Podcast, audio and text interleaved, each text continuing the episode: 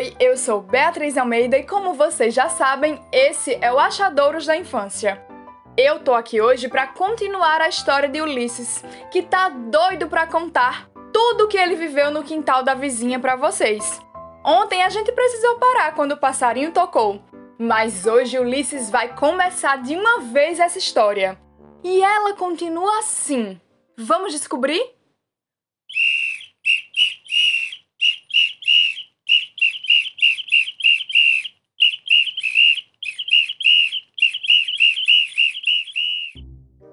É que lá pro meio-dia a figueira, por não ter o que fazer, se esforçou para pensar?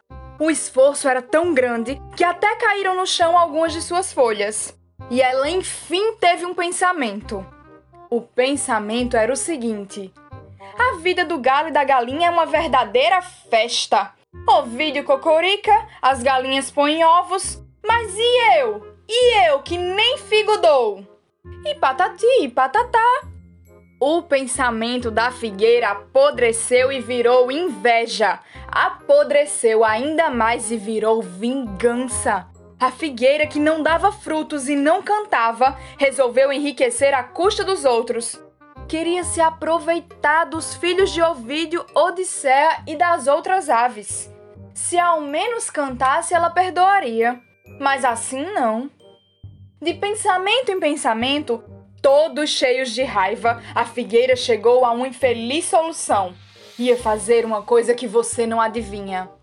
Sabe o que? Essa danada da figueira entrou em contato com uma nuvem preta que era bruxa e pediu: Bruxa, bruxinha, faça com que os ovos sejam meus, mesmo que não cocorique como o vídeo. Quero vender esses ovos e ganhar muito dinheiro. Foi assim que falou e nos seus olhos havia um brilhareco de sem vergonhice. A bruxa má se chamava Oxélia. O ó, etc, etc, você já sabe. Ela, uma vez consultada, nem precisou pensar muito. Era tão ruim que era nuvem que nem chover chovia. E vou contar mais. Ela quis fazer favor à figueira porque queria que essa, no fim, levasse a pior. Desculpe, mas ainda não conto como foi o final. Aguarde! Quer saber o resultado da conversa da figueira com Oxélia?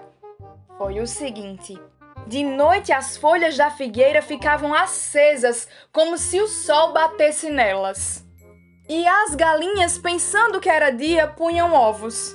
A figueira também tinha pedido a Oxélia para que as galinhas botassem ovos no chão, junto das raízes. O que aconteceu?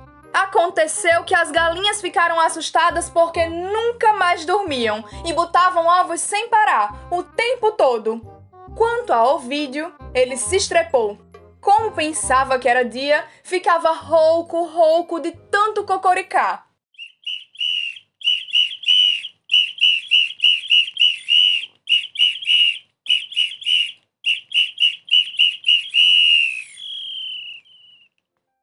Gente, o passarinho tocou e por aí vocês já sabem, né? A história precisou ser interrompida.